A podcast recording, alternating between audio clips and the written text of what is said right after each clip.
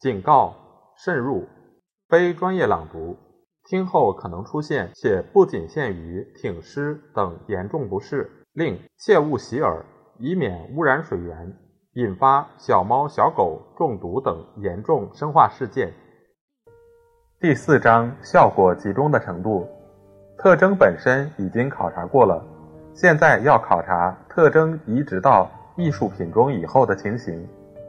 特征不但需要具备最大的价值，还需要在艺术品中尽可能的支配一切。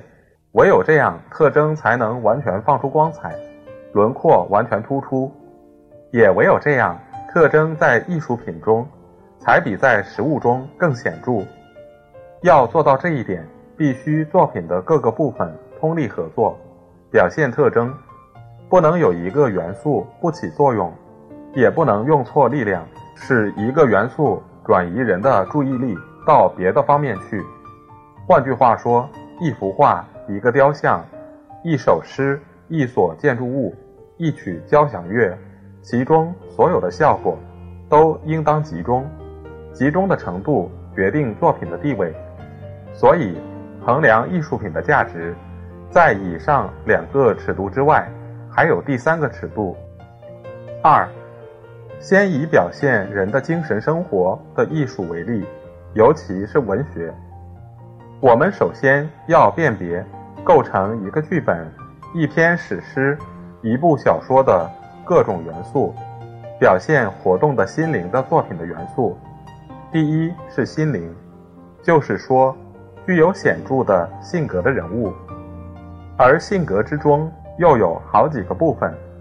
一个儿童像河马说的，从女人的两膝之间下地的时候，就具备某一种和某一程度的才能与本能，至少是有了萌芽。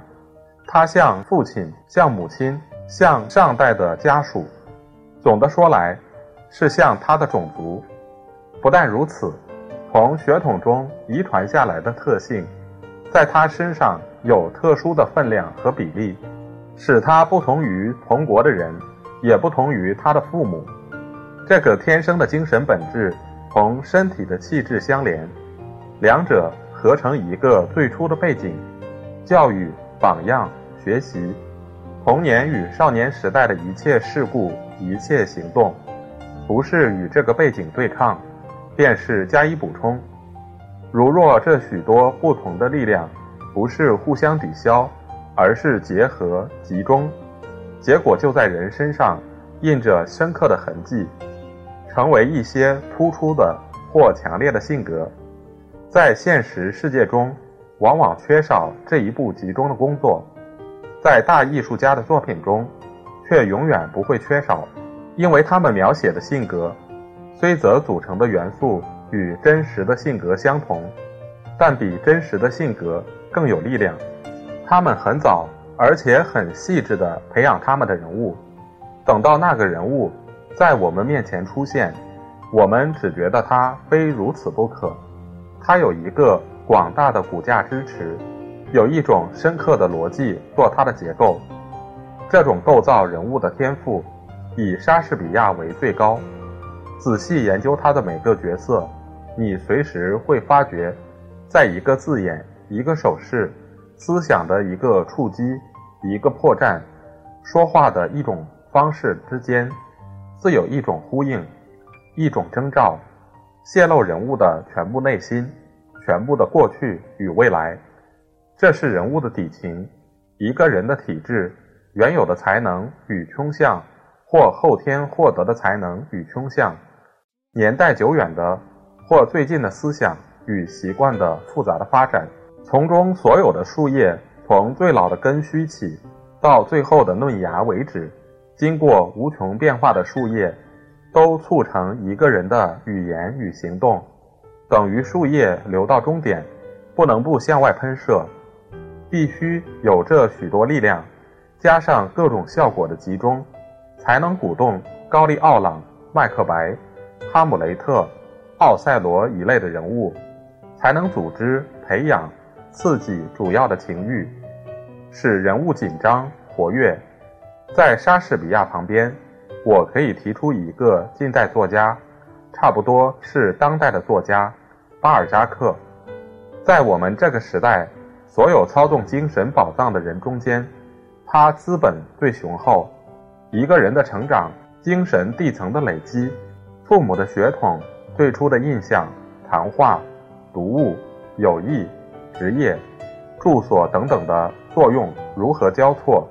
如何混杂，无数的痕迹如何一天一天印在我们的精神上面，构成精神的实质与外形，没有人比巴尔扎克揭露得更清楚。但他是小说家与博学家，不像莎士比亚是戏剧家与诗人，所以他并不隐藏人物的底情，而是尽量罗列。他的长篇累牍的描写与议论，叙述一所屋子、一张脸或一套衣服的细节，在作品开头讲到一个人的童年与教育，说明一种新发明和一种手续的技术问题。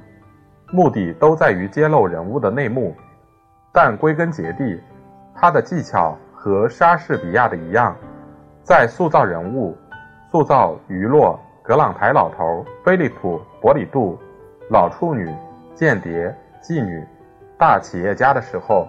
他的才能始终在于把构成人物的大量元素与大量的精神影响集中在一个河床之内。一个斜坡之上，仿佛汇合大量的水，扩大一条河流，使它往外奔泻。文学作品的第二组元素是遭遇与事故。人物的性格决定以后，性格所受的摩擦，必须能表现这个性格。在这一点上，艺术又高出于现实，因为在现实生活中，事情不是永远这样进行的。某个伟大而坚强的性格，由于没有机会或者没有刺激的因素，往往默默无闻，无所表现。如若克伦威尔不遇到英国革命，很可能在家庭里和地方上继续过他四十岁以前的生活，做一个经营农庄的地主，室内的法官，严厉的清教徒，照管他的牲口、饲料、孩子，关切自己的信仰。法国革命若迟三年爆发，米拉图只是一个贪欢纵欲、有失身份的贵族。另一方面，某个庸俗懦弱、经不起大风大浪的性格，尽可应付普通的生活。假定路易十六是布尔乔亚出身，有一份小小的产业，或者当个职员，或者靠利息过活，他多半能受人尊重，安分守己地过一辈子。他会老老实实的尽他的日常责任，认真办公，对妻子和顺，对儿女慈爱，晚上教他们地理，星期日做弥撒，拿铜匠的工具消毒一番。一个已经定型的人入世的时候，有如一条船从船坞中滑进大海，他需要一阵微风或大风，看他是小艇或大帆船而定。鼓动大帆船的飓风，势必叫小艇覆没；推进小艇的微风，只能使大帆船在港口里停着不动。因此，艺术家必须使人物的遭遇与性格配合。这是第二组元素与第一组元素的一致。不消说，一切大艺术家从来不忽视这一点。他们所谓线索或情节。正是指一连串的事故和某一类的遭遇，特意安排来暴露性格、搅动心灵，使原来为单调的习惯所掩盖的深藏的本能、素来不知道的机能一起浮到面上，以便像高乃伊那样考验他们意志的力量和英雄精神的伟大，或者像莎士比亚那样揭露他们的贪欲、疯狂、暴怒。以及在我们心灵深处盲目蠢动、狂嗷怒吼、吞噬一切的妖魔。同一个人物可以受到各种不同的考验，许多考验可以安排的越来越严重。这是一切作家用来造成高潮的手法，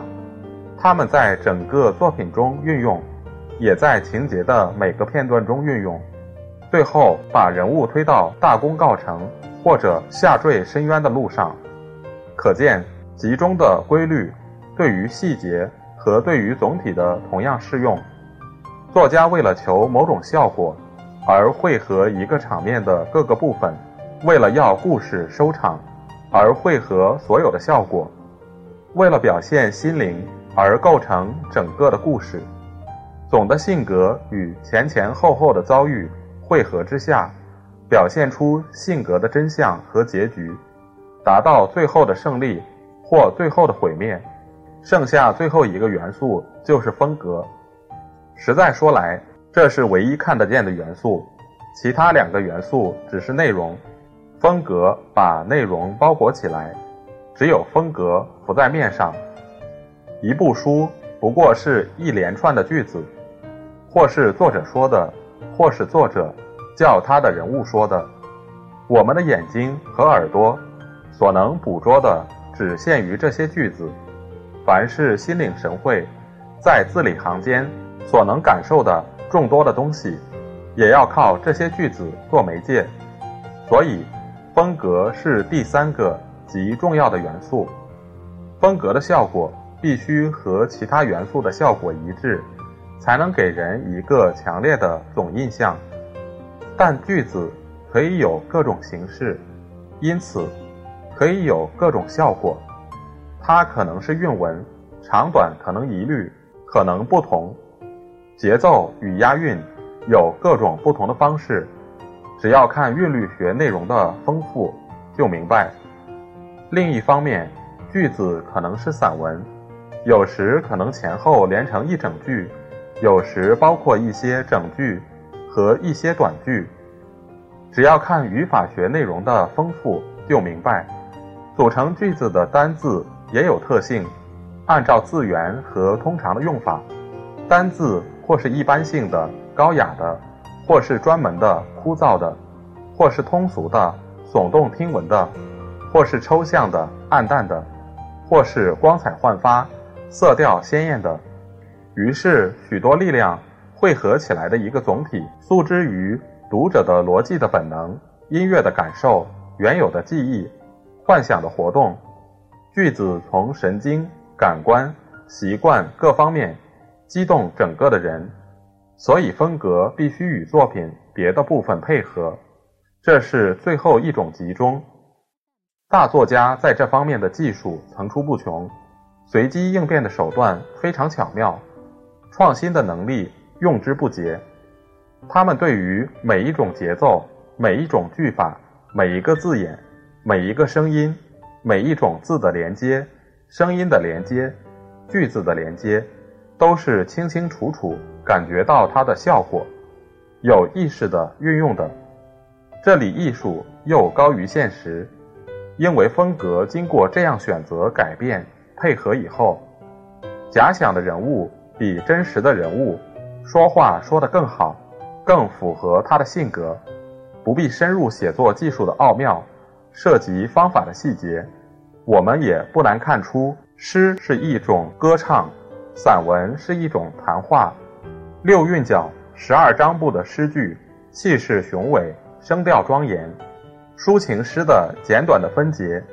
音乐气氛更浓，情绪更激昂；干脆的短句口吻严厉或者急促，包括许多小句的长句，声势浩大，有雄辩的意味。总之，我们不难看出，一切风格都表示一种心境。或是松弛，或是紧张，或是激动，或是冷淡，或是心神明朗，或是骚乱惶惑。而境遇与松弛的作用，或者加强，或者减弱，就要看风格的作用和它一致，或者相反而定。倘若拉辛用了莎士比亚的文体，莎士比亚用了拉辛的文件，他们的作品就变得可笑，或者。根本不会产生，十七世纪的文字清楚明白，中庸有度，精纯连贯，完全适合宫廷中的谈话，却无法表现粗犷的情欲、幻想的激动、